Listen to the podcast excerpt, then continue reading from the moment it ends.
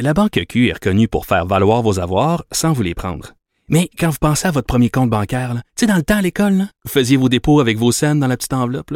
Hmm, C'était bien beau. Mais avec le temps, ce vieux compte-là vous a coûté des milliers de dollars en frais, puis vous ne faites pas une scène d'intérêt. Avec la Banque Q, vous obtenez des intérêts élevés et aucun frais sur vos services bancaires courants. Autrement dit, ça fait pas mal plus de scènes dans votre enveloppe, ça. Banque Q. Faites valoir vos avoirs. Visitez banqueq.ca pour en savoir plus. Tout de suite. euh, il n'est pas en studio aujourd'hui, mais euh, il est au Saguenay, je pense, pour un tournage. Mais de là, il va quand même nous faire son buzz. Salut Vincent. Salut Mario. Bon. Intéressant quand même cette application hein, pour euh, les gens euh, les gens avec une vue restreinte. la technologie Ben, qui te passionne, toi. Oui, puis moi, tu sais, je suis pas, euh, je suis des fois un peu critique de la technologie autant que grand fan. C'est le fun de voir quand ça marche pour vrai, puis que c'est, c'est pour le bien de l'humanité. Là. Ouais. Euh, alors, euh, un rare accès médiatique à la guerre électronique. Ouais, parce C'est que ce que tu fait, vis, là. Ouais, je, je- en fait, ça, ça s'est terminé euh, il y, a- y y peu de temps. Je viens de partir de, de la base de- d'aérienne de Bagotville. En fin de semaine, c'est le spectacle aérien. Tu sais que je vais passer la fin de semaine euh, là. Mais euh, on avait accès, en fait, TVA avait accès, moi, euh, des, des collègues de TVA Saguenay, à un avion qui sert à la formation de la guerre électronique, la manipulation des radars, euh, de l'équipement infrarouge, donc de l'équipement euh, ultra high-tech euh, qui vont être utilisés dans plein d'avions, autant de surveillance que les, les avions de recherche et sauvetage. Ben, L'avion dans lequel toute cette, cette- ces, ces experts-là sont formés, qui rarement ouvre sa porte aux médias, ben, ouvert sa, sa porte aujourd'hui, puis on est allé voler avec eux autres pour une bonne heure et demie là, au-dessus du, euh, de la région du Saguenay-Lac-Saint-Jean. OK. Et? Y a-tu une Ben, conclusion? Y a-tu un feeling? Ouais, ben en fait, ce qui est, ce qui est spécial, c'est moi, je, je, je, je tripe sur les avions, puis j'en, j'en, j'en fais pas mal, mais c'est assez bizarre parce qu'à l'intérieur de l'avion, c'est des, euh, tu sais, tu voles de côté là, parce que c'est des ordinateurs euh, tout le long du fuselage avec des écrans radars et tout ça. Donc tu sais, tu, toi, t'es assis devant un écran. Euh, puis le, tu sais, tu comprends que l'avion va dans son sens, toi t'es de côté. Donc déjà, euh, c'est un petit peu plus étourdi. Puis c'est vraiment ça qui est le défi numéro un, c'est le mal de cœur. Ah ouais? Euh, me disait que je demandais à parce que c'est des instructeurs avec qui j'étais. Le, le défi principal, c'est quoi pour les étudiants là-dedans? Puis 100% des réponses, c'est le mal de cœur. Parce que tu sais, moi, j'ai de la misère, par exemple, à regarder tu sais, quelqu'un qui écoute un film en autobus ou en auto. Il y en a qui sont pas capables. C'est un peu mon cas.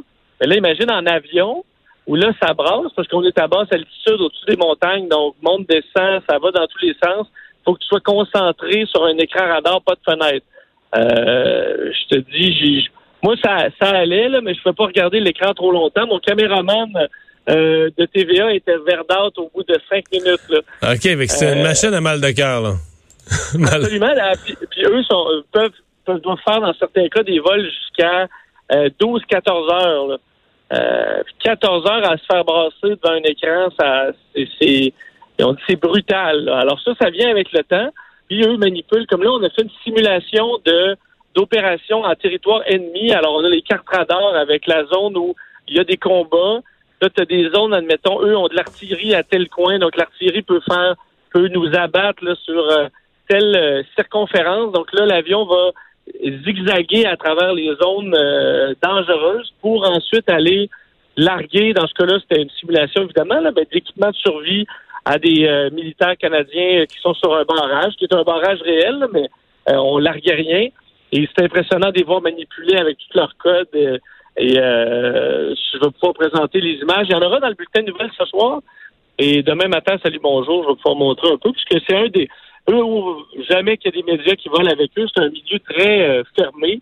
Et on a pu, euh, pu voir un peu ce qu'ils sont capables de faire. Puis et ça, je le savais, j'ai des amis dans la dans la, la force aérienne canadienne qui me disent que c'est parmi les meilleurs au monde. Là, ceux-là. On pense souvent que les Américains sont les meilleurs dans tout, là, mais dans les, les grandes compétitions ou pratiques mondiales, les Canadiens, même si on a des avions pas récents, euh, on est généralement les meilleurs de la place. OK. Euh, donc, on va voir les images euh, demain matin, entre autres, à, à Salut Bonjour. Oui, ça se peut que l'image, si, si l'image n'est pas bien cadrée, c'est parce que mon caméraman est en train de est en train de combattre le vomissement. Ah, OK. Les suppléments de vitamines, une étude qui s'est questionnée sur leur utilité? Oui, est-ce que tu en prends, toi, des, des, des multivitamines ou des suppléments? Je dis pas que j'ai jamais pris ça dans ma vie, l'hiver, mais peu, là. Je veux dire, euh, mettons, euh, par rapport à mon âge, là, je si tu mettais tout ce que j'ai pris dans ma vie de suppléments de vitamines, t'aurais pas, euh, t'aurais pas un gros plat.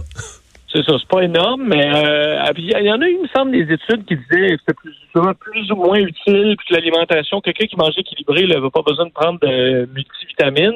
Mais, en même temps, il y a aucun. Si, j'ai une certitude médicale, c'est qu'il n'y a aucun danger non plus. La quasi-totalité des vitamines que tu prendrais en trop, euh, ils s'en vont dans l'urine, puis c'est tout. Là. Dire, il n'y a, pas de dommage au système. Là.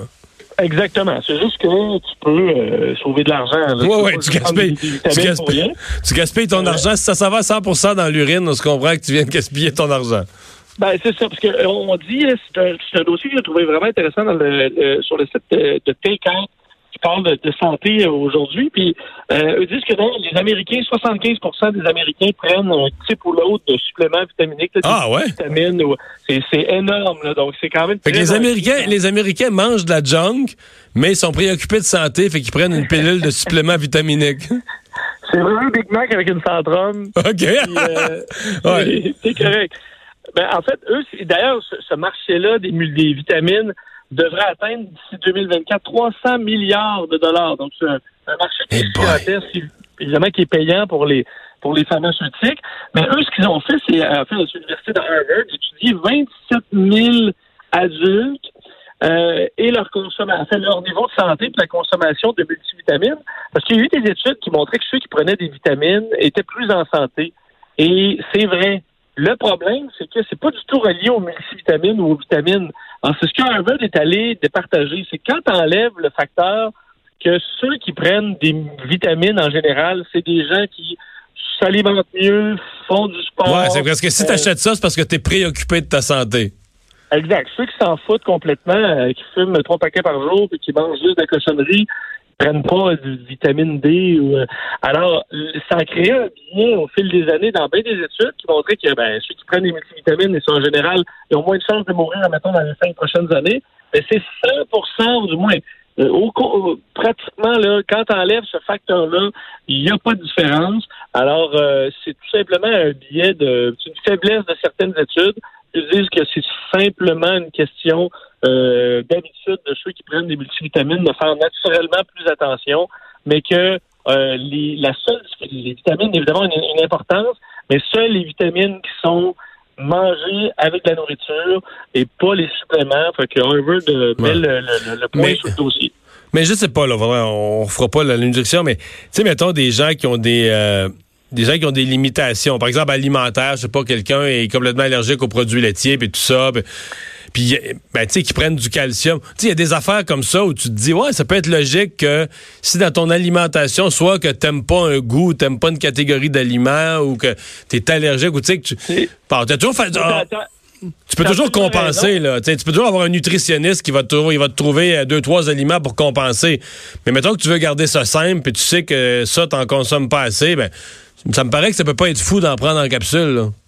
Ben, c'est de tout à fait raison. D'ailleurs, eux le mentionnent que c'est vraiment pour la majorité des gens que les vitamines ou vitamines ont pas sont inutiles. Dans, dans, certains cas de déficience nutritionnelle précise ou des problèmes de santé qui sont précis, euh, là, il peut y avoir une utilité, mais jumelé encore là avec une bonne diète et de l'exercice. Donc, ça n'a pas un effet, euh, un effet miraculeux, mais dans certains cas seulement. Donc, si vous êtes en santé, vous pouvez manger varié, euh, ben, vous pouvez laisser les, pilules de côté. Hmm.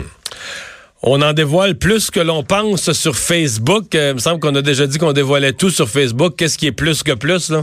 Ouais, ben en fait, euh, c'est drôle parce qu'on a vu la, la faille majeure chez Desjardins aujourd'hui, à quel point des fois nos informations sont, sont, sont vulnérables. Mais là, tu dis, il y a eu une faille, mais des fois, même quand on, analyse tout ce qu'on publie sur les réseaux sociaux, euh, certains algorithmes sont capables de d'en savoir beaucoup sur ce qu'on euh, sur, qui nous sommes.